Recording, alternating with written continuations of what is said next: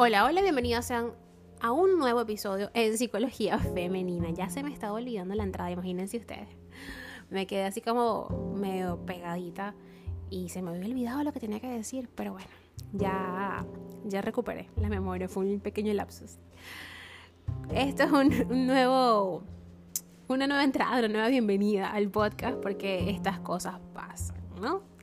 Pues bien, ya sin más preámbulos, ustedes saben, mi nombre es Isneikar Blanco, soy psicólogo clínico y me especializo en la atención a mujeres, trabajando en lo que es el empoderamiento, el crecimiento personal y la autogestión emocional.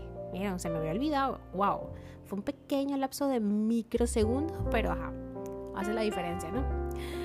Y como vieron, por supuesto, en el título de hoy vengo a hablarles de este término que parece demasiado rebuscado, pero que es importante entender y saber que es una técnica muy utilizada por los manipuladores y él se llama, a ver si lo puedo pronunciar bien, perspecticidio. Ajá, me costó, parece un trabalenguas, ¿no? A ver. El perspecticidio es una técnica de manipulación en la que una persona somete a otra a su total dominio. Es muy típico en las sectas. Conoce más sobre esta técnica en este episodio. La manipulación es el resultado de diferentes estrategias que buscan condicionar el comportamiento del otro sin que éste sea consciente de lo que está ocurriendo. Está muy relacionado precisamente con ver al otro como un objeto que podemos manipular. En este caso, estaré hablando de una de las técnicas de comunicación más extremas y es el llamado perspecticidio. ¿En qué, consiste esto exactamente? Eh, vamos a hablar de esto acá, ¿sí? ¿Qué es el perspecticidio? La palabra perspecticidio es un neologismo, aunque se usa desde hace tiempo para hacer referencia al lavado de cerebro al que sometían a los prisioneros de la guerra. Además, también se ha utilizado este término para explicar los mecanismos psicológicos que hacen que las personas acaben atrapadas en sextas, en sectas. Ay Dios. Hoy estamos activas, ¿no? Ajá. Consecuencias del pesticidio o las consecuencias de esta técnica de manipulación son las pérdidas de perspectiva, llegando a cultivar incluso el pensamiento de que no tenemos derecho porque no somos válidos a tener nuestras propias opiniones. Así, a través de este fenómeno podemos llegar a perder la propia perspectiva y olvidar qué es lo que queremos por nosotros mismos. De esta forma acabamos adoptando las ideas, metas, objetivos de la persona que nos está intentando dominar. A raíz de todo ello, renunciamos a nuestros deseos y necesidades e incluso acabamos perdiendo la propia identidad o el propio sentido del yo. Como estaremos viendo por acá en este episodio, el perspecticidio es una técnica muy utilizada por los manipuladores. ¿Cómo funciona esta técnica?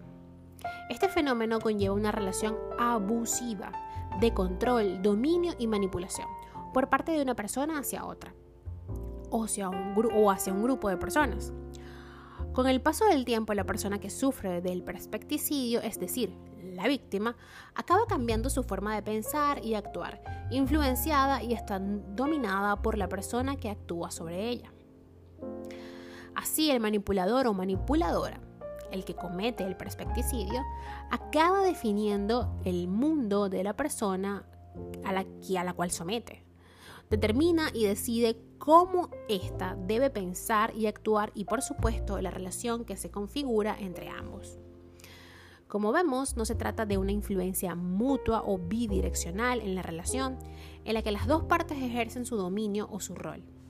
En este caso, estoy hablando de una relación unidireccional de sometimiento, control y dominio, es decir, de una de las partes, el manipulador, a otra, víctima o persona sometida. El manipulador de forma progresiva acaba lavando el cerebro, por decirlo de alguna manera, de su víctima, hasta que ésta pierde por completo su identidad y acaba actuando como el primero desea, es decir, el que está perpetrando la manipulación.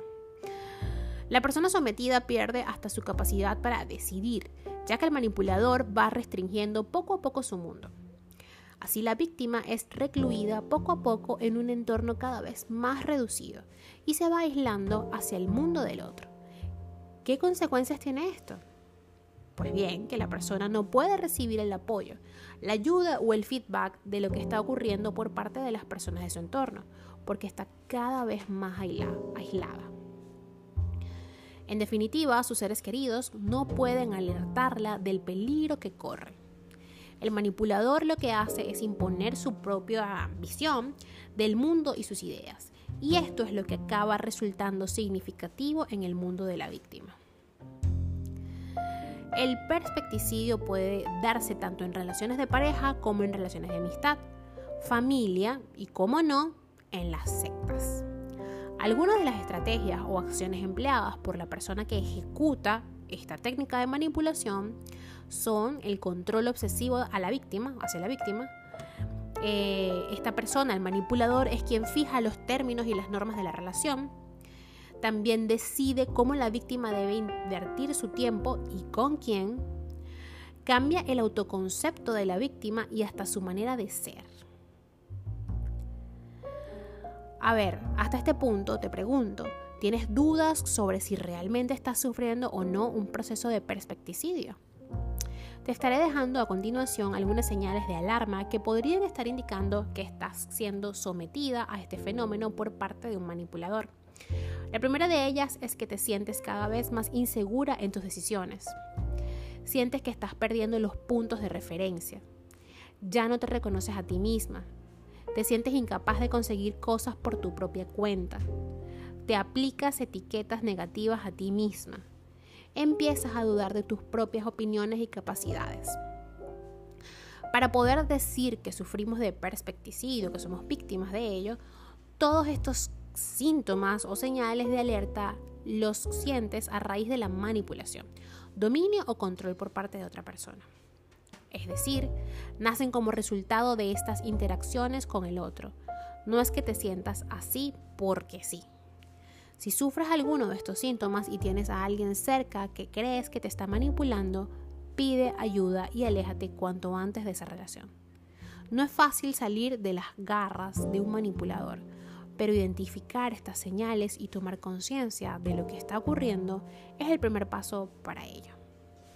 Hasta acá el episodio de hoy, espero que haya sido informativo para ustedes, espero que si estás escuchando esto y te has identificado con alguna de las señales que nos indican que estamos siendo víctimas de esta manipulación, por favor, acudas a una amiga, a un familiar, a quien tengas cerca, por favor, pide ayuda. Comunícate, di que te sientes mal, di que te sientes atrapada. Pedir ayuda está bien, no está mal. Y por supuesto, después de salir de esa relación es importantísimo para ti, para tu bienestar emocional y físico, asistir a terapia. Recuerda que puedes contactarme a través de mis redes sociales, en Instagram, Twitter, Clubhouse como Psiqueplenitud 11, en Facebook y en TikTok como psicóloga Isneikar Blanco. Puedes dejarme un mensaje directo, totalmente confidencial, por supuesto esa es una de las normas de, de mi trabajo como psicóloga. Y pues también en Instagram hay un link que te llevará directo a mi WhatsApp y por allí podremos conversar y podremos agendar tu primera consulta online. Recuerda que no estás sola y no tienes por qué sufrir esto en silencio. Estoy aquí para ayudarte y para acompañarte, por supuesto.